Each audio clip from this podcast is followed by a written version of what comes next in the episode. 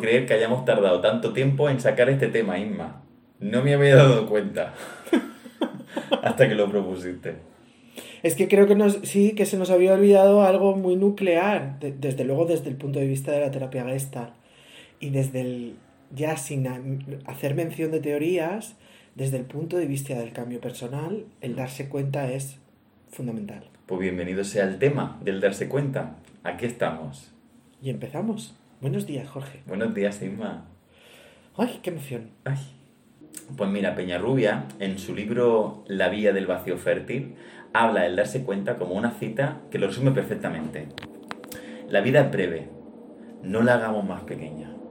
Me parece fundamental porque sin darnos cuenta se nos pasa la vida. Dándome cuenta de mí, dándome cuenta de mi entorno, la vida se enriquece. Solo desde la conciencia es cuando realmente percibimos. Mm, sí, sí. Y claro, el darse cuenta, pues lo podemos, es lo que también otra mucha gente llama awareness. Em, aunque la awareness no es exactamente darse cuenta, porque la awareness como que requiere de cierta como conciencia, como un esfuerzo, como un ejercicio, el darse cuenta es algo más sutil, algo más de estar. Claudio Naranjo lo, lo definía mejor más claramente como percatarse. Darse cuenta es percatarse, una percepción relajada, tanto de mí como de mi entorno, para corregir el oscurecimiento de la realidad y de mí mismo, este oscurecimiento del que hemos hablado tantas veces en la neurosis. Exacto. En terapia, cuando el darse cuenta aparece en escena, corremos el riesgo que todo se convierta en un darse cuenta. Me he dado cuenta de esto, me he dado cuenta de esto otro, sin darnos cuenta que tras tanto darnos cuenta de algo, volvemos a lo mismo como si nada hubiera pasado. Yo esto lo voy a llamar un darse cuenta descafeinado, pero bueno, luego hablaremos más en profundidad de los distintos tipos de darse cuenta. Pero creo que es importante que lo menciones, porque nosotros estamos hablando de un darse cuenta em, que se conecte con algo profundo nuestro. Yo me puedo dar cuenta de un, de un de, de, pues, de que hago algo o que funciona de determinada manera, pero si no le presto atención a qué implica esto para mí, ¿Y qué puedo hacer con esto? Se convierte en eso, algo descafeinado, vale, funciona así. Y así puedo seguir funcionando el resto de mi vida. Claro, y también cuidado con el darse cuenta y esta reflexión que tú acabas de hacer, eh, creo que en nuestra sociedad pecamos de hacer reflexiones muy racionales, muy de conexiones analíticas de las cosas que yo soy consciente de mí. Y claro, el darse cuenta es iluminar, alumbrar zonas oscuras de nuestro funcionamiento. Por tanto, hay que llevar mucho cuidado con el análisis de lo que me acabo de dar cuenta. Como yo iría más sobre un estado más meditativo de lo que me he dado cuenta. El simplemente el sentir lo que sea de lo que me he dado cuenta y ver ese sentir a dónde me lleva sin juicio, con curiosidad, porque cuando empezamos a, hilar, es que esto me pasa porque mi padre, esto me pasa porque mi madre también, y yo soy una mezcla de esto con esto, tal, tal. Eso en sí, vale, sí. Pero es un darse cuenta de algo que tú ya sabes. Que a lo mejor ahora lo ves, lo ves más claro, lo ves más estructurado, pero eso ya lo sabes. Bueno, lo, lo y sobre, y sobre todo porque lo que hacemos es ponerle palabra y contarnos una narrativa. Exacto. Y al final la historia se convierte en algo que nos aleja del darnos cuenta. Exacto. John Teff habla de ciertas condiciones necesarias para este percatamiento. Para Pero este espérate un segundo, Jorge. Ahora le dices. Porque yo creo que es importante poder explicarle de una manera fácil y sencilla a las personas que nos están escuchando y que no tienen eh, mira qué bonito. Tenemos aquí un perro dando vueltas intentando cogerse el rabo. Es súper bonito. Mm, poder explicarle a las personas que están escuchando que son ajenas a esto o que incluso hablan muchísimas que ni siquiera se han planteado qué es esto de ir al psicólogo o la manera de funcionar desde la vesta, que, ¿a qué nos referimos con darnos cuenta? ¿Qué es darse cuenta? Entonces, yo creo que, por lo menos a mí me gustaría poder explicar que el darse cuenta es de, de, repente en un momento determinado, porque ha pasado algo o porque he tomado conciencia de algo, es conectar conmigo para ver cómo estoy funcionando. Bien, porque estoy utilizando uno de los mecanismos neuróticos de los que hemos hablado en, nuestro, en un episodio. Bien, porque me doy cuenta de que yo me pongo en determinada manera a la hora de relacionarme con alguien. Es como poder vernos con honestidad una forma de funcionamiento nuestra y poder dar luz ahí. Venga, vamos a poner un ejemplo. Si hemos hablado del enfado en alguna ocasión y de hecho, bueno, lo hablamos en mecanismo neurótico. Vamos a hablar de la proyección, por ejemplo. Yo también te digo que esto también, el enfado debería de ser un motivo de podcast, que lo sepas. Vale, vale, pues nada, ahí queda. si yo tomo conciencia que hago responsables a los demás de cosas que son mías, estoy tomando conciencia de que ante un dolor proyecto hacia afuera. Un mecanismo neurótico. Pero claro, ¿de qué me sirve darme cuenta de que la proyección es, una, es un mecanismo neurótico en mí si me quedo ahí. ¿Sabes qué? Que yo proyecto. ¿Sabes qué? Que yo proyecto, que yo hago esto. Claro, ¿de qué sirve simplemente darte cuenta? Perdona. Perdona. Y me tienes que perdonar. Ah, vale. Porque claro, es que fíjate, yo lo hago desde la inconsciencia. Claro. Que sepáis. No me lo tengas en cuenta. Que me enfado. Y si me enfado hago esto. Que lo sepáis, ¿eh? Pero es para que no me lo tengáis en cuenta. Claro. Entonces, bueno, bien, a ver, mejor ser consciente de que uno proyecta que no ser consciente. Pero el darse cuenta no es simplemente darme cuenta de que yo funciono de esa manera. Es cómo es que yo funciono así. ¿Cómo es que me pasa esto? ¿Cómo me lo monto para hacer eso? Claro porque la proyección o cualquier otro mecanismo neurótico no tiene nada que ver con la esencia de uno. Sin embargo, como dijimos en el episodio anterior, a veces están muy pegadas estas capas y se confunden con nuestra... Esta reactividad se confunde con nuestra identidad cuando no tiene nada que ver. Pues si empiezo a darme cuenta de esta coraza, si empiezo a darme cuenta de esta estructura neurótica que hay debajo, que va más allá que simplemente yo hago esto. Pues esto no. sería como la puntita del iceberg. Exacto. Y, ahí es... donde me tengo que percatar, ahí es donde me tengo que sentir, y ahí es donde tengo que experimentar para ver dónde me lleva. Claro, y esta sería una de las condiciones necesarias que enumera John Teff para el proceso de percatarse, para el proceso de darse cuenta. El darse cuenta tiene que estar sí o sí basado con el contacto de la necesidad de la persona. Yo contacto con mi necesidad, yo contacto con mi emoción y mi sentimiento. Si no, no me estoy dando cuenta o me estoy dando cuenta de algo que está perdiendo fuerza. Es decir, me doy cuenta de lo que me pasa. Pero yo añadiría ahí de manera real y sentida. Es decir, yo me puedo dar cuenta que funciona de otra manera si ese darme cuenta desde un punto de vista racional no me lo llevo al sentir, es decir, si yo no experimento nada en mi cuerpo relacionado con eso, lo que estoy haciendo es poner palabras de un darme cuenta descafeinado. No voy a hacer nada con eso, no voy a llegar a ningún lado. Claro, antes lo has dicho tú, tendemos a contarnos historias de nuestra cosecha. Sentir y confiar en la intuición en lugar de en las interpretaciones, que tendemos a pasarnos de listos y de pronto esto me, me, me, ha pasado y lo veo muchas veces en terapia con mis clientes, de que tienen momentos, y tengo momentos de darme cuenta de algo para automáticamente volver al mismo funcionamiento de antes. Pero el, dar, el darse cuenta, el momento de conexión era real. Pero joder, qué engranaje que tenemos a veces tan rígido o tan bien montado para evitar el sufrimiento, para evitar... Eh, me está muriendo. Y a veces también para evitar el responsabilizarnos de esto y hacerme cargo de ello. Sí, lo que quiero decir es que eh, a veces me doy cuenta, el darme cuenta es automáticamente sustituido por el mismo funcionamiento de siempre. Y ya no me estoy dando cuenta, pero desde una fantasía de que me he dado cuenta de algo, y esto es muy peligroso.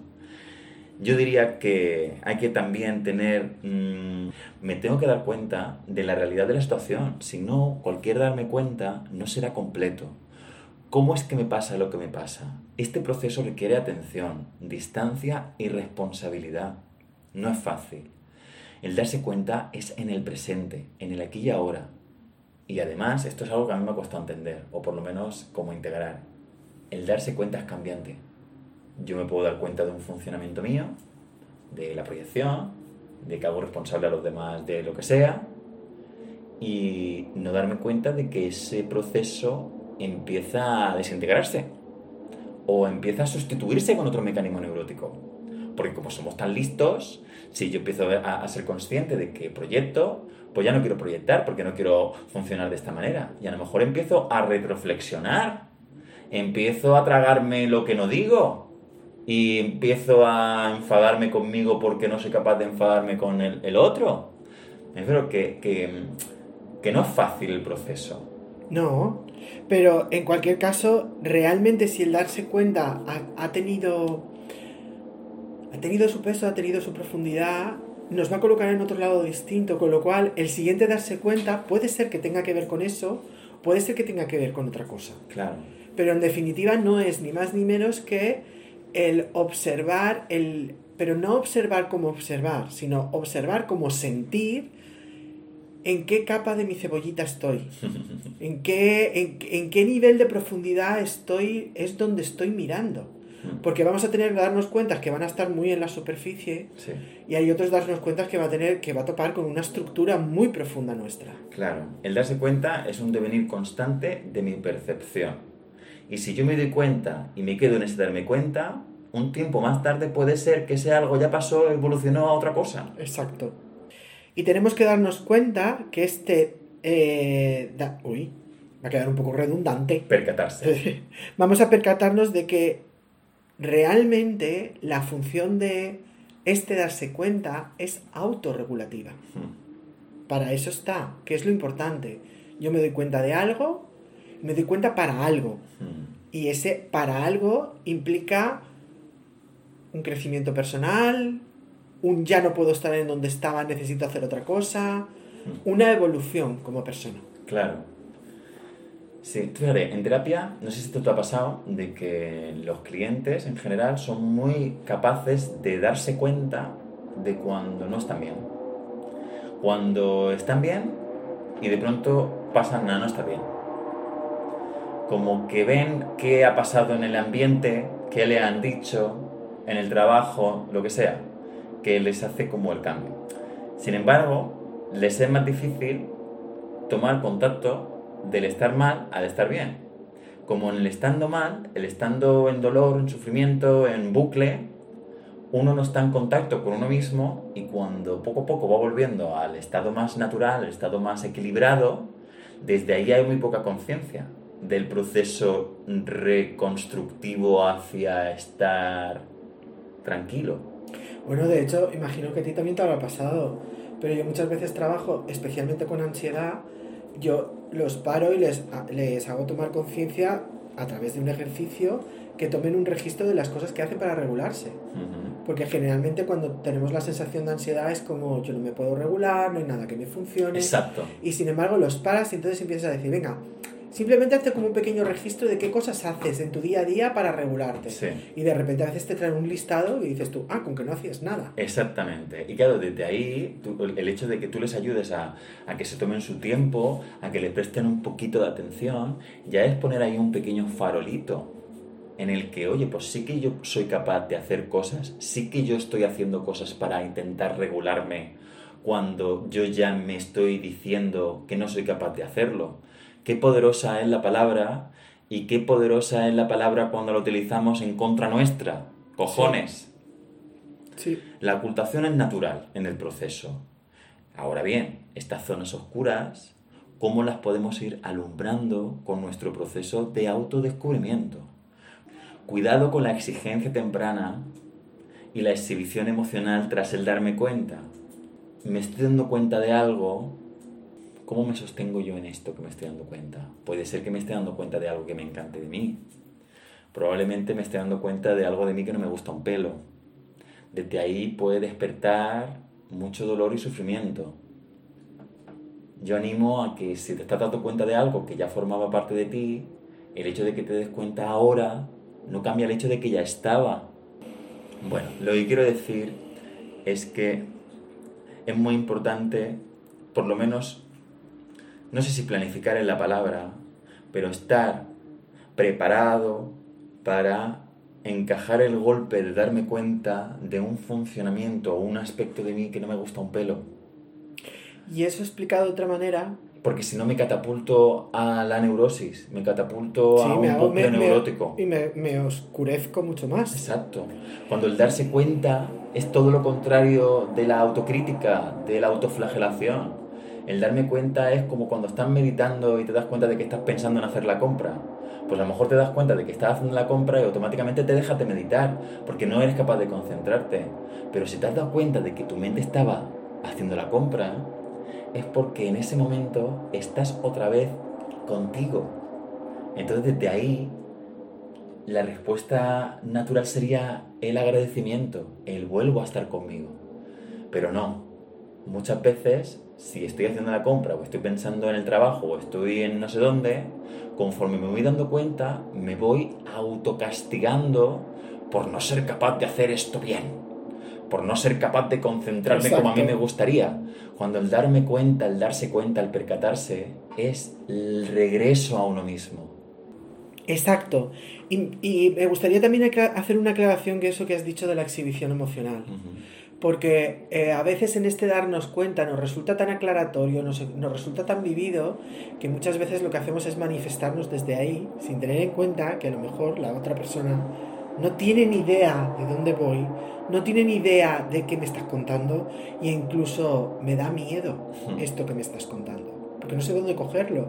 Si yo desde tomar contacto con mi emocionalidad, que esto pasa muchas veces también, y especialmente en pareja, me pongo delante de ti a decir, mira, me está pasando esto, me he dado cuenta, ostras, eh", y la otra persona no está preparada, ya no en sí en tu proceso, sino simplemente a sostener, a sostener la, emocional, la emocionalidad que implica eso, mm. em, nos lo van a devolver desde ahí.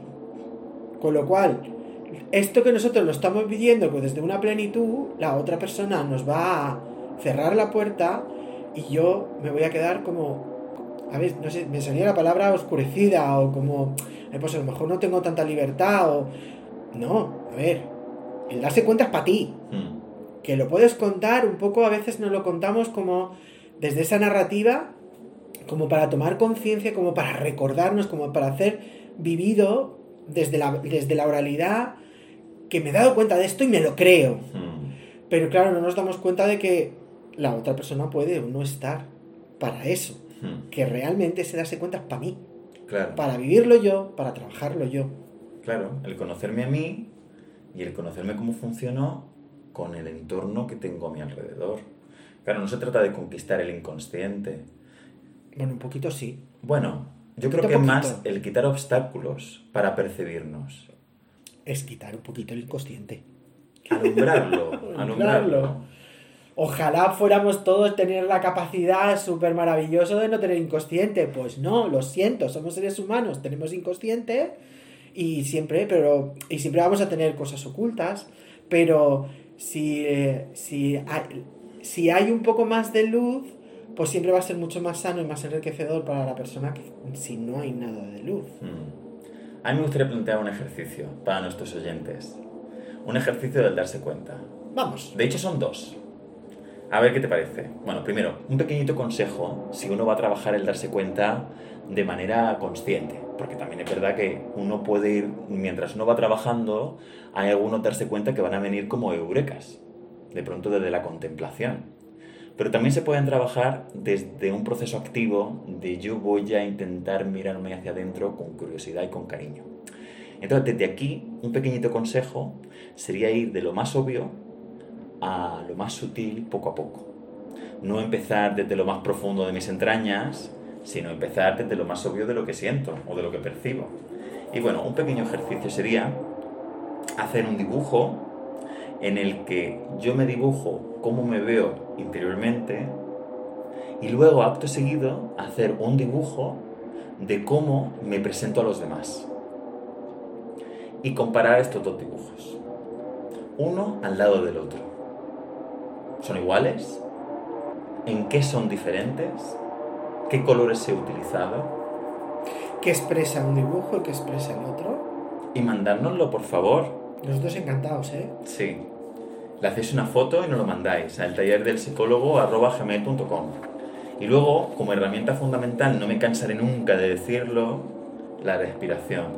La respiración como gran aliada en mi proceso introspectivo. Desde una respiración tranquila y profunda, yo me enlentezco y empiezan a reblandecerse ciertos aspectos de mí. Si mi respiración se acelera, si yo me acelero, las emociones también suelen ser como más intensas, de enfado, de alegría, y desde ahí se me escapan muchas cosas, se me olvidan las llaves, desde ir con las prisas. La respiración lenta me ayuda a percatarme de lo que de normal no me doy cuenta. Y además, por ejemplo, cuando trabajas con emociones, también es una, la respiración es una herramienta súper chula, porque muchas veces eh, los pacientes, incluso, bueno, yo hablo de mí, y a veces que tienes un malestar, no sabes qué te pasa, sabes que no estás bien, pero no tienes la certeza de qué te está pasando. Y eh, el, el, tomar contacto con esa respiración lo que hace es fluir, es decir, simplemente desde el, desde el estar en contacto con tu respiración es como favorecer la apertura de que la emocionalidad salga. Y de repente empiezas a tomar conciencia de que es que estoy hoy muy, muy, muy enfadada. Hmm. O estoy súper triste. O que estoy necesitando algo. Hmm. Solo a través de nuestro contacto y la respiración es una gran herramienta. Claro. ¿Cómo utilizo mi conciencia y atención para percatarme de la realidad que me rodea y la realidad de mí mismo? Aquí tenemos como distintos aspectos de cómo percibimos la realidad que en la realidad donde está el darse cuenta de uno. Entonces, claro, tenemos una zona interna que es cómo yo percibo las cosas dentro de mi cuerpo. Si tengo un dolor aquí, si tengo un dolor allá, si tengo frío, lo que tú acabas de contar, de me siento enfadada, cuál es mi estado de ánimo. Aquí no tenemos cómo esta información nos llega. Pues esta información nos llega, alguna nos llega sin prestarle atención, a lo mejor te das cuenta enseguida de que tienes frío, pero para tú darte cuenta del enfado, necesitas darte un espacio para sentir que te está pasando algo. Entonces, como yo siento esto dentro de mí sería la parte de la zona interna. Luego otra parte sería la zona externa. Y para aquí tenemos unos sentidos maravillosos que nos ayudan a apreciar el mundo. Tenemos una vista que nos ayuda a ver los paisajes, la naturaleza. Tenemos el tacto para sentir la piel, el el olfato, los olores que nos llegan y ahora incluso más en primavera. Tenemos unos sentidos que nos ayudan a darle sentido, valga la redundancia, al entorno que nos rodea. Estos dos tipos de darse cuenta abarcan todo lo que puedo saber acerca de la realidad presente como yo la vivencio. Estos son los datos de mi existencia. Independientemente de cómo yo y otros juzguen este darse cuenta, no existe alegato que pueda hacerlo no existente.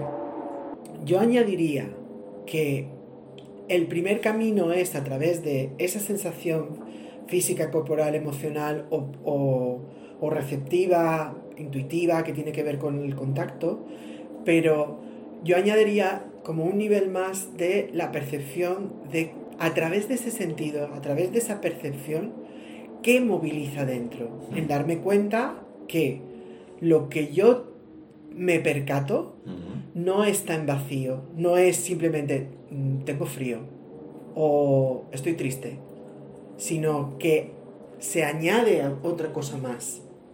Y es el darme cuenta de que hay una forma de funcionamiento, una manera de sentir, de que em, estoy sintiendo frío pero no hago nada, no le presto valor, o que estoy triste pero me lo quiero negar. Hmm. O sea, como un, un engranaje un poco más elaborado. Exacto, exacto. Pero, pero nadie va a poder negar que si tú sientes frío, claro, si tú sientes frío, nadie va a negar, tú puedes no ir a por una chaqueta, tú puedes no actuar sobre tu frío, pero no puedes negar que tienes frío. Esa es la realidad de la que tú te estás percatando. Sí, sí, a ver, yo lo decía porque es, es como es ir como desde un punto de vista, como una... Es el poder ir desde un aspecto como mucho más intuitivo, más real, como es la percepción, a algo donde igual nos perdemos un poco, que es la emoción, porque hay veces que sí, yo me percato que estoy de determinada manera. Muchísima gente que se enfada y está enfadada y cuando empiezas a trabajar con ella te, dices, te das cuenta de que de enfado no hay nada. Claro. Lo que hay una tristeza que se muere dentro. Entonces, ahí hay un poco más de algo confuso. Por el darse cuenta es algo profundo, que no es de pronto me doy cuenta de que tengo una emoción y esa es la emoción que yo tengo todo el tiempo. Y tengo que funcionar respecto a ella. Claro, pero lo que quiero decir es que desde, desde la zona interna y la zona externa es donde está todo. Aquí está toda la realidad. Si funcionáramos desde aquí, no habría problema, porque la, tanto la zona interna, si yo estoy en contacto con la zona interna y yo estoy en contacto con la zona externa a través de los sentidos, toda esta información es la realidad que me rodea. Si fuéramos murciélagos, pues lo haríamos de manera distinta y construiríamos la realidad a través del eco de los sonidos. Y si fuéramos perros, lo haríamos a través del olfato, prácticamente. Pero al ser humanos utilizamos también este neocórtex que tiene tantísimas cosas maravillosas, pero también nos da otra capa más que no tiene nada que ver con esta zona externa o esta zona interna. Y a esta zona la vamos a llamar la zona intermedia. Esta zona intermedia antes de entrar en harina, decir que la tenemos todos. Y lo que nos diferencia entre unos a otros es la intensidad con la que vivimos esta zona. En la zona intermedia residen los miedos, los prejuicios, los deberías, las paranoias, las distorsiones. Es la madre del cordero, las imágenes y cosas que no existen en la realidad actual presente. ¿Dónde acaba lo interno y todavía no empieza lo externo? Es la zona de la fantasía, que no del delirio. Por ejemplo, si tú te encuentras con alguien por la calle y le saludas y pasa de ti, según tu percepción, tú te puedes enfadar pero no, te ha saludado. Pero a lo mejor es que no te ha visto. Y tú piensas que sí. Y la única manera, esto ya no tiene nada que ver con tus sentidos. Esto tiene que ver con tus interpretaciones. Tiene que ver. Exacto. Claro, con algo que tú no estás percibiendo per se. Lo que es per se es que tú has visto a una persona pero la interpretación que tú estás haciendo del no saludo puede ser acorde o no con la realidad. Y la única manera de saberlo es confrontándolo desde el respeto.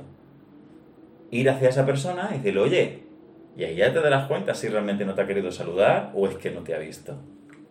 Pero si yo no salgo de ahí, si yo me quedo en mi fantasía, no me ha visto, porque claro, bueno, hay este lío familiar, entonces me ha visto, entonces no quería, no sé cuánto, tratando, quiere saludar. Desde ahí no estamos yendo a otro sitio. Y esto se puede vivir de manera muy intensa. Y además un sitio donde, real, donde seguramente se va a conectar pues con esas capas neuróticas que tenemos de irnos al o bien al juicio de cómo me ha hecho esto a mí, qué valor tiene, que no sé qué, no sé cuánto, o irnos a, claro, es que como no me quieres saludar, porque tal, porque cual. Como no hago nada. Con lo cual ya nos estamos definiendo de una manera o de otra. Exacto. Y encima lo, lo fuerte es que esto no tiene nada que ver con la realidad real. Esto tiene que ver con una fantasía, en el mejor sentido de la palabra, que nos construimos. ¿Para qué? Pues para seguir funcionando igual. Para, para autoafianzarnos en esto que yo creo de mí. Es como para gusto los colores, ¿no? En estos programas que a veces salen de shows de gente que va de determinadas clases hacer eh, un espectáculo y, hay un punto en que dices, ¿dónde está que realmente esta persona esté haciendo esto con el objetivo de vamos a reírnos todos? Hmm. A yo soy absolutamente inconsciente de que mi objetivo es que bien lo estoy haciendo y no soy consciente de que todo el mundo se está riendo de mí. Hmm. Entonces ahí hay una capa, o sea, hay una un límite muy fino. Claro, o el yo estoy en esta relación, esta relación no quiere tener una pareja, pero yo me monto la fantasía de que voy a conquistar a esta persona. Y desde ahí funciona. Y menuda montaña rusa, porque generalmente cada vez que la otra persona me dé indicios de que realmente no quiere una relación, pues yo estaré en... ¡Ay! ¡Qué pena! Que no me quiere, que no sé qué, que no sé cuánto. Cuando la realidad objetiva es que la persona ya te ha dicho que no quiere una relación. Claro, muy antes interesante todo esto. ¿Perdón? Que muy interesante Muy interesante, claro. Antes hemos hablado del darme cuenta descafeinado, ¿no? Y cómo en el proceso terapéutico o de crecimiento personal vamos profundizando en ese darme cuenta que va alumbrando estos aspectos oscuros de mí y de mi realidad. Entonces, claro, John Teff divide este proceso de darme cuenta, me he dado cuenta, me he dado cuenta, me he dado cuenta, como un poco así de no es un darme cuenta profundo, a un darme cuenta realmente de esta es mi esencia. Y lo divide en cuatro partes. Primero está este darme cuenta simple. Por ejemplo, me doy cuenta que tengo problemas. Me doy cuenta que no estoy bien. Me doy cuenta mientras estoy en terapia, pero salgo de la terapia hasta la semana que viene ni lo pienso, ni lo miro, ni, ni hago nada. ¿Sabes? Claro, ¿de qué sirve darme cuenta de algo que automáticamente... No me hago cargo de ello. No me hago cargo de ello. Pero bueno, hay algo. No es la inconsciencia. Por lo menos sí que hay un momento en el que puedo sentir que esto es algo que forma parte de mí, aunque luego haga como que no existe. Y esto también es, es importante, estaba pensando que esto también es importante en el sentido de, de eh, bueno, eh, lo estoy diciendo un poco desde los terapeutas, ¿vale? Que, en, que cuando nosotros percibimos, cuando, vale, yo lo, lo personalizo en mí, cuando yo percibo que pasa esto con un paciente, que te das cuenta de que, que la sesión ha sido súper nutritiva, que se ha dado cuenta, y de repente viene la sesión siguiente y te dice, y le preguntas, bueno, ¿con qué te quedaste? ¿Has estado valorando algo? ¿Te ha dado vueltas la cabeza algo? No, he estado bien. y tú dices, mm". no, no lo penalizamos. Simplemente lo que yo me doy cuenta es, aún no está preparado para cogerlo. Claro, las resistencias está claro que hay que respetarlas, pero claro, no perdamos de vista que el proceso terapéutico nuestro, cuando llevamos un enfoque gestáltico, es hacia ayudar a la persona a que vaya tomando conciencia de estas partes. Claro, pero, pero no lo podemos hacer desde... Desde la exigencia. ¿Te has, pasado una semana y no se te ha ocurrido hacer la tarea? No, claro, claro. No, sino simplemente observar. Bueno, yo funciono así observo que tienes una resistencia, observo que te cuesta esto, yo me lo apunto, me lo anoto y conforme vamos trabajando, en la medida en que vea que puedas estar otra vez receptivo, te lo vuelvo a traer. Hmm. Y a lo mejor no te lo vuelvo a traer desde la verbalidad, te lo vuelvo a traer a través de un ejercicio. Hmm. Para que esto se haga cada vez más, se pueda hacer cada vez más consciente. Claro, yo suelo hacerlo a través de la exageración. Sí, también lo he hecho en alguna ocasión. A través de yo experimentármelo en, para como espejo. Actuar de reflejo. ¿Podrías poner un ejemplo? Sí. Imagínate una persona que está pasando por una em, ruptura amorosa. Y entonces se ha quedado en, en qué daño me han hecho, es que el amor no vale, es que siempre igual, es que nadie me quiere, y está como dolida, dolido y exigiendo y quejándose, yo desde ahí, dime que me quieres, dime que me quieres, dime por favor que me quieres, ¿verdad que me quieres? Yo te quiero mucho, por favor dime que me quieres, dime que me quieres, dime que me quieres, ¿me vas a decir que me quieres? Por favor dime que me quieres. Entonces al final, te quiero. No, no, no, no. Tú no me dices te quiero porque realmente lo sientas. Tú me dices te quiero porque te lo estoy pidiendo. Ese te quiero que me dicen no es real. Claro, esto es, a veces yo lo exagero. Hablo así. Hablo desde la demanda como una demanda que es insaciable. De que aunque yo sucumba a las exigencias de tu demanda, nunca voy a poder llenarte, porque esa demanda es insaciable. Como una manera de eh, ayudar a ver que la demanda es una estructura reactiva que te aleja de la única persona que puede ayudarte a llenar esa parte, que eres tú. ¿De qué te sirve que yo te diga que te quiero si tú no te quieres o tú no te dices que te quieres? ¿De qué te sirve a ti que yo te dé técnicas si luego tú no vas a querer utilizarlas? ¿De qué te sirve que, de qué te sirve que yo me dé cuenta de algo si en tu proceso tú no te estás dando cuenta? Bueno, un poco desde ahí.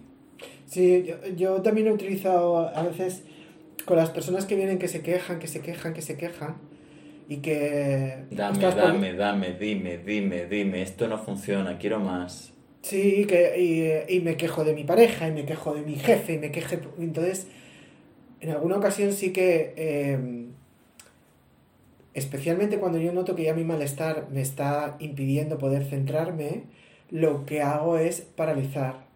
Y entonces le establezco un tiempo. Negociamos un tiempo, 5 10 minutos como mucho, en donde en ese momento tiene que dedicarse a quejarse conscientemente de todo lo que cree que tiene de malo en este momento en su vida. Y curiosamente nunca llegan a finalizar el tiempo. Claro, cuando, se, cuando es consciente no quieren hacerlo. Hmm. Qué interesante. Claro, en esta, primer, esta parte de primero darme cuenta, de me, me doy cuenta de que me quejo, me doy cuenta de que tengo problemas, me doy cuenta de que no estoy bien. Claro, aquí está también todos los deberías. Todo lo que la sociedad me exige que debería de ser, todos los tengo que, todos los proyectos que me gustaría hacer y no hago, en fin, todos los introyectos que nos hemos trabajado sin masticar. Pero bueno, que duda cabe que el darse cuenta por algún lugar tiene que empezar. Y antes hemos dicho que se empieza desde lo obvio. Pues esto es lo obvio. Darme cuenta que tengo problemas. Darme cuenta que no estoy bien. Al margen de lo que sea. Al margen de las derivadas que tenga. Al margen de lo profundo que sea y que esto es el principio de la puntita del iceberg.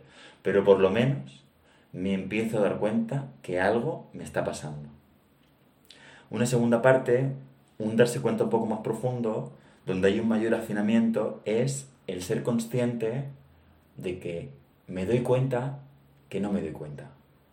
Me doy cuenta que me olvido de mi proceso. Me doy cuenta de que esto es muy importante para mí, me doy cuenta de que funciona de esta manera y sin embargo tengo muchos momentos en los que me desconecto de esto, en el que no me doy cuenta que me olvido. Y en terapia se trabaja tal cual. O sea, el, el parar a la persona y darse cuenta de que, de que lo está haciendo. Hmm. O sea, como algo explícito. Sí. El, sales de aquí y te olvidas. Claro, un ejemplo, perdona. Sí, sí. Sí, un ejemplo me sale de, de, Todos tenemos como un saboteador en, nuestro, en nuestra mente, ¿no? En nuestra cabeza. Eh, una, una voz crítica, dura, una voz limitante que nos dice que no somos capaces o o que ante ciertas emociones o ciertos sentimientos. Todos no, pero bueno, sigue. ¿Todos no? Todos no. ¿Quién no? Hay gente que no. Buda. No, hay gente narcisista que le cuesta mucho llegar ahí. Vale, sí, sí, pero bueno, al margen. Sí, sí, no, perdón. El que, tanto si tomamos como ciencia como si no, está esa voz limitante. Bueno, como tú dices, venga, no voy a decir todos, la mayoría. Ya he perdido el hilo de lo que quería decir. Lo siento. Nada, nada. Lo, así, lo que quiero decir es que, por ejemplo, yo me puedo dar cuenta de que me hablo mal. Yo me puedo dar cuenta de que soy muy duro conmigo. Pero es que a lo mejor luego me, me tropiezo y automáticamente me estoy diciendo lo tonto que soy o lo torpe que soy. Me he dado cuenta antes de que yo tengo una tendencia a hablarme de tal manera, me he dado cuenta en terapia de que a veces soy muy duro conmigo, pero de pronto, cinco minutos más tarde, me tropiezo y automáticamente me estoy hablando con dureza, me estoy hablando con crítica, me estoy hablando con, con lo que sea, con exigencia, y ya no conecto los dos puntos. Me he dado cuenta en un momento determinado de que me hablo de esta manera y que esta manera de hablarme no me ayuda, pero acto seguido me estoy censurando. Y entonces, en este proceso, en esta segunda capa del darme cuenta, sería darme cuenta de que esto me pasa. Darme cuenta de que aunque me dé cuenta de un proceso, me dé cuenta de un funcionamiento, hay muchos momentos en los que este funcionamiento está presente y no me estoy dando cuenta. Me doy cuenta de lo que evito y siento esto que evito, aunque a ratos lo evite sin percatarme bueno, es como empezar a arañar. Empezar a hacer ahí un esto de, bueno, ya, ya me doy cuenta de algo. O de 10 veces que me ha pasado, por lo menos he sido consciente de una vez. Claro. Y mm, que parecerá una chorrada, pero hay momentos en que cuando tú ves a un paciente que está súper cerrado o súper cerrada y de repente llega un momento en el que te dice, mira, sé que no lo estoy haciendo, pero ayer, concreto ayer, me di cuenta de esto y pude percatarme de ello y pude hacer otra cosa, es como, wow. Es muy bonito, es muy bonito. A mí esto me gusta, es algo maravilloso, cuando ves a, las personas crecer, eh, conectarse, empezar a ver estos aspectos de sí mismos, claro, es como alumbrar tu vida. Entonces, primero hemos, dado, hemos dicho que el darme cuenta simple, el darme cuenta de que tengo problemas, el darme cuenta de que funciona de esta manera. La capa siguiente más profunda sería el darme cuenta que me olvido de que funciono de esta manera, de que hay muchos momentos en los que tomo contacto y tomo conciencia de que tengo muchos momentos de desconexión, tengo muchos momentos de descontacto. Luego la siguiente capa, la tercera capa, sería la darme cuenta de mi carácter, entendiendo carácter como esta capa reactiva de mi funcionamiento, cómo yo reacciono ante lo que no entiendo, lo que me parece injusto, cuáles son mis patrones, no solo de dónde vienen, que esto ya lo hemos dicho, de enseguida tendemos a intelectualizar de que si mi padre, que si mi madre, que si yo tengo esto de él, que de tal. Pero me doy cuenta que yo y no mi ego, me doy cuenta de que yo funciono así, siento esto y tengo el impulso de lo que sea. Hace un momento estábamos hablando de la queja. La queja es una es un aspecto reactivo de un tipo de carácter o un rasgo defensivo de un rasgo, un rasgo defensivo caracterial. Yo siento una angustia, siento un malestar y me quejo, me quejo, me quejo como una manera de intentar aliviar ese malestar. Pero claro, no lo consigo porque estoy aquí en la queja. Pero bueno, es una manera para no estar en el dolor profundo. Bien, pues de pronto, imagínate lo que tiene que ser darme cuenta de que funciono así, de que funciono a través de la queja, de que no paro de quejarme y que hay debajo de esa queja. ¿Cuál es el dolor profundo que hay debajo de, ese, de esa reactividad de mi carácter? Ahí es donde está... La tela. La tela marinera. Y también la tela porque también es lo que más nos asusta. Claro. el estar ahí, el ser consciente y el, y el no perdernos en eso de... Primero la aceptación. Es decir, cuando yo me doy cuenta de que soy una persona que se queja mucho y que me quejo incluso desde esa manera defensiva, mm. ¿Cuánto juicio nos sale? Uy, mucho. Y por cuánta eso vergüenza. Por eso la curiosidad es muy importante en el proceso. Porque desde el juicio se bloquea cualquier proceso.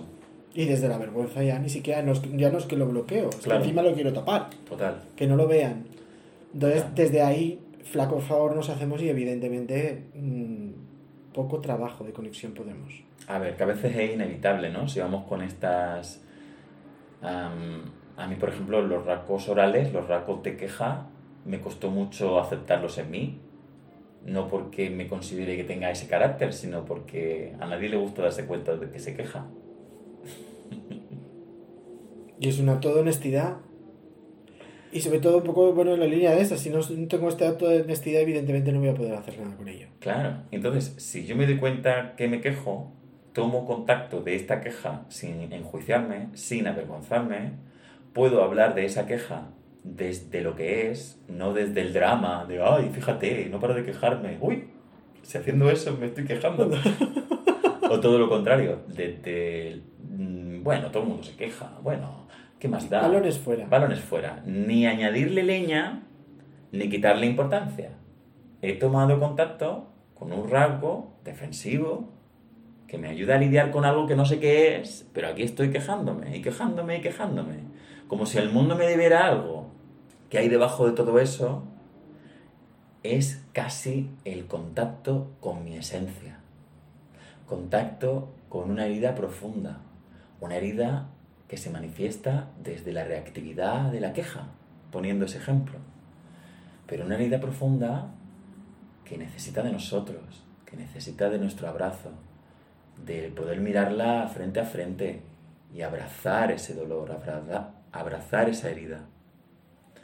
Hay que tener cuidado de no confundir el carácter con el, temperamento. Yo puedo ser una persona muy reactiva en intensidad, pero la intensidad no tiene nada que ver con mi carácter. El carácter sería la reactividad. Como forma de funcionamiento. Gracias, Inma.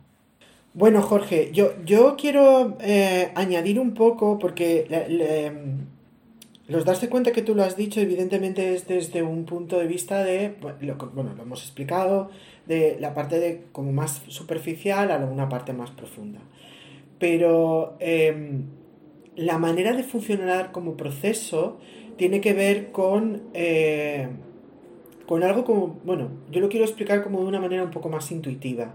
Es decir, eh, yo empiezo a darme cuenta que tengo un malestar, hay algo que no funciona como hemos dicho, y empiezo a observarme, empiezo a intentar hacer que lo inconsciente se haga consciente, a vivirlo, a experimentarlo, a dejar fluir la emocionalidad o lo que tenga que suceder para poder experimentar. El problema de todo eso es que, primero, ya de entrada, las emociones es algo que nos hace, perdón por la expresión, apretar el culo.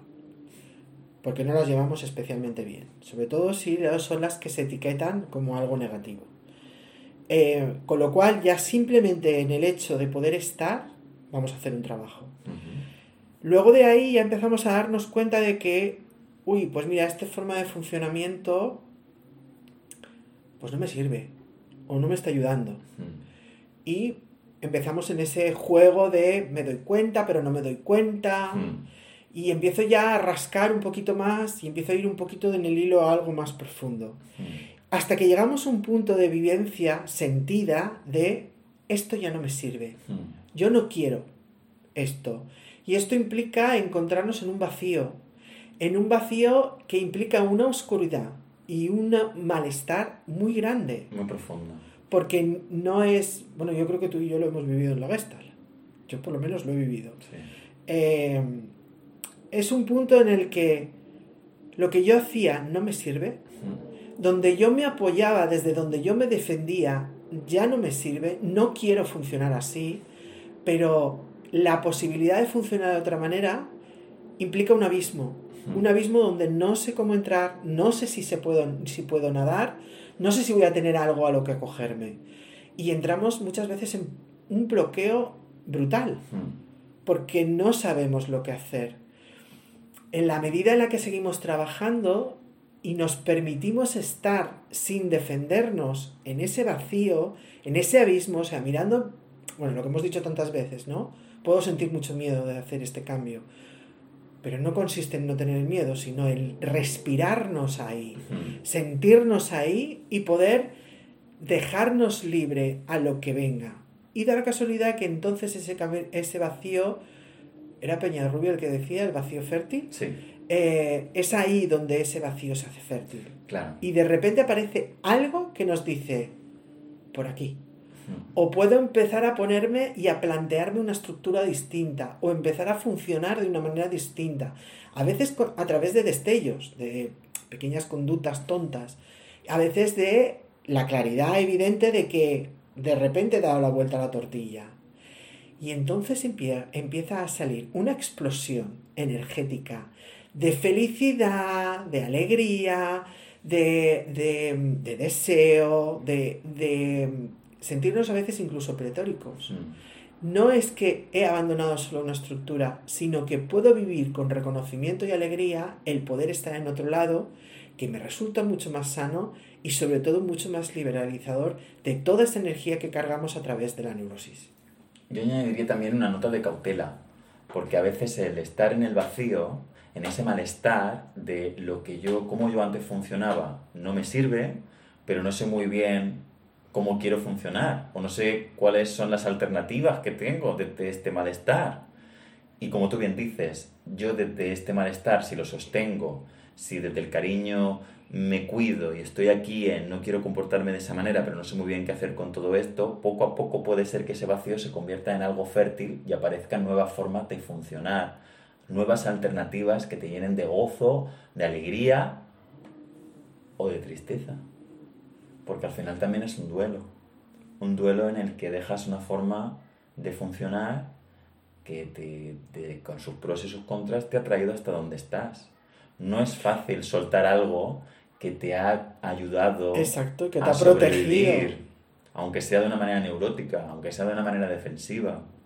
Y también el encontrar nuevas maneras de funcionar pueden ser nuevas maneras de funcionar que no sean las maneras de funcionar que tú necesitas.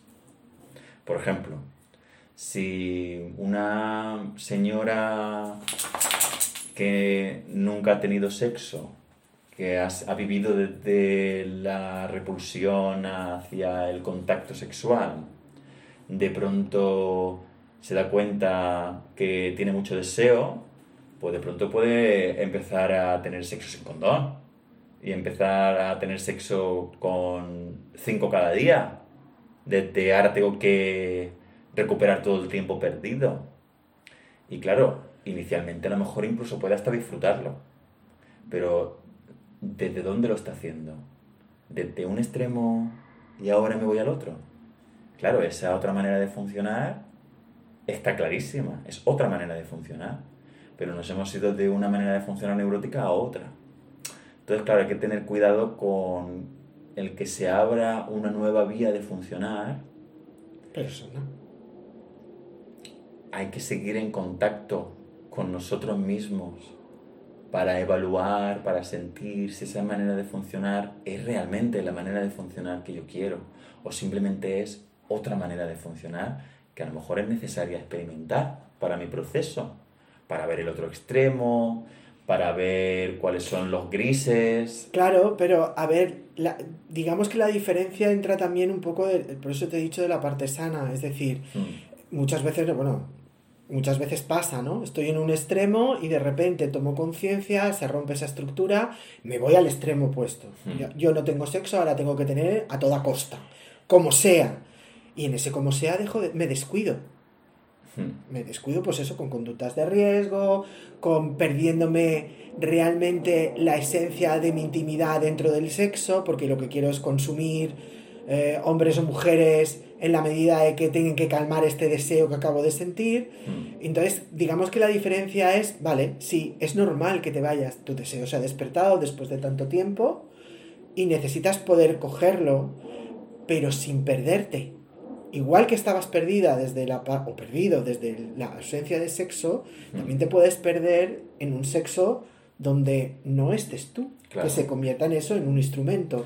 Entonces, el poder darle luz, es decir, el sujeto sintiente es el que tiene que estar siempre e intentar que cualquier estructura que se establezca se establezca desde la manera más sana. Claro, claro. Por eso la importancia de seguir estando en contacto con uno. Exacto. Poco a poco. Y de bueno, por supuesto que si uno ha estado sin sexo durante toda la vida y lo descubre, que eso sea algo ilusionante, que se despierten una infinidad de sensaciones y unas ganas de saborear esto es. Pero es experimentar desde, bueno, hemos tenido un episodio de la, de la intimidad, desde tu propia intimidad, de qué mm. quieres, qué necesitas del contacto. Sí, pero la herida es la herida. Y cuanto más grande es la herida y cuanto más en contacto estoy con la herida, puede ser que en cuanto me pongan, se me ponga de frente algo que tape esa herida, eh, vaya con muchísima celeridad hacia eso. Por ejemplo, sin poner el sexo de por medio, con el amor o con la ganas de tener pareja. Esto es algo generalizado. Mucha gente no quiere tener pareja o dice que no quiere tener pareja o que solamente quiere tener sexo o remitimos al episodio de por qué le llaman sexo cuando quieren decir amor. Em, si yo tomo contacto con la soledad, por ejemplo, puede ser que tome contacto con el deseo de tener pareja.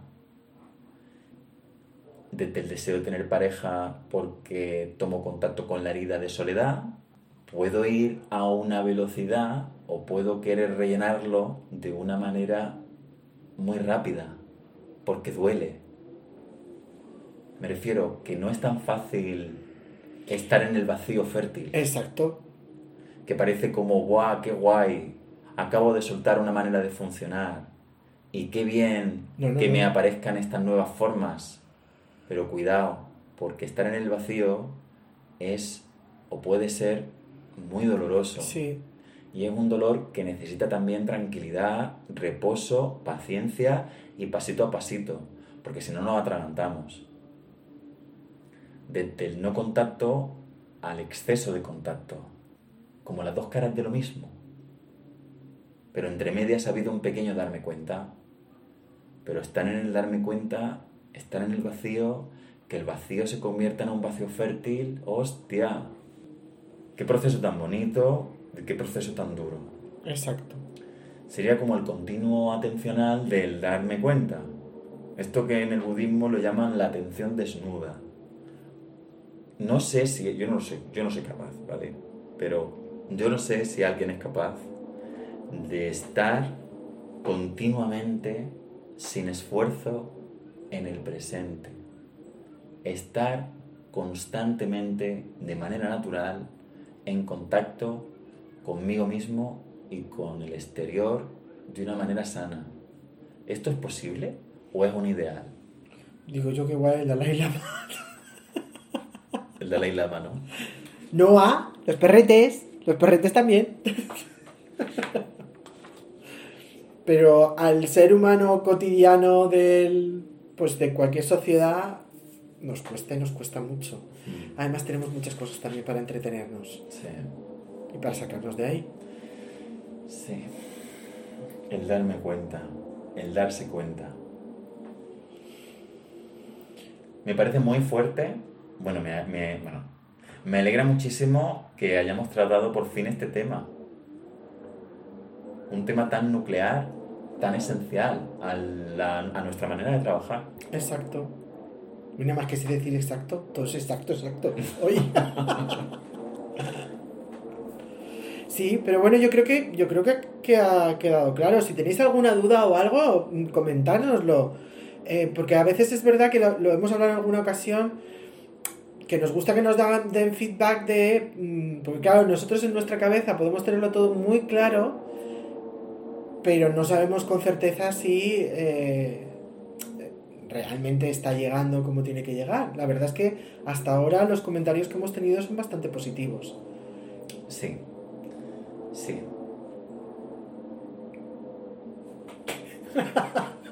Nos encanta oír, oír de vosotras y que nos contéis temas que os interesan y mm, propuestas que nos hacéis, que nos están ayudando a reestructurar el programa en el futuro cercano. Estamos muy contentos de oír de vosotros y muchísimas gracias por ayudarnos a continuar con este proceso tan ilusionante, este proyecto que llevamos... ¿11? ¿12? Con este 12. No sé si este es el 13. ¿Verdad? Sí, sí, pues 12 o 13 episodios, sin más. Estamos que increíble, ¿eh? Madre mía, Jorge. Sí. ¿Quién no lo íbamos a decir? ¿Sabes lo que me, gusta a mí? Que me doy cuenta de, bueno, al principio los nervios, que esto ya era un hándicap. El, el centrarnos, el venga, vamos a hacer una estructura, el, todo. Y ahora yo siento, bueno, de hecho, grabamos un podcast en una mañana entera, o sea, y solo uno. Y sin embargo ahora, cómo fluye, cómo nos sentimos, yo creo que también se refleja afuera. Sí, yo creo que dentro de poco vamos a empezar a hacer los programas en directo. Mira que tienes tus ganas, ¿eh? Bueno, yo tengo cierta resistencia, pero no digo que no. No voy a dejar explorar y experimentar ahí. Este ha sido el compromiso que hemos adquirido en Artegalia. Artegalia es una radio del tercer sector donde nos están emitiendo los programas los jueves por la tarde a las 5 y los domingos a las 11 de la mañana. Y uno de los compromisos que adquirimos cuando empezamos, empezamos a emitir allí es que en un futuro nos atreviéramos a hacer el programa en directo. Pues vamos a tener que ponernos a, practicar. Estamos casi, casi, a puntico a puntico. Sí, es verdad, ¿eh? a ver, lo siento porque yo creo que, que ahora fluye de una manera más rápida. Bueno, pues vamos a despedirnos, ¿no? Muchas gracias, Inma, por pasar este ratico tan agradable. Muchas gracias a ti, Jorge. Y lo de siempre, seguidnos, comentar y y aquí estamos. Nos podéis contactar por Facebook e Instagram en jorge.psicólogo. Y García Bebía. Y si queréis algún tipo de contacto más personal a través del correo electrónico, el taller del psicólogo arroba gmail.com. Pues un beso a todas. Hasta el próximo programa.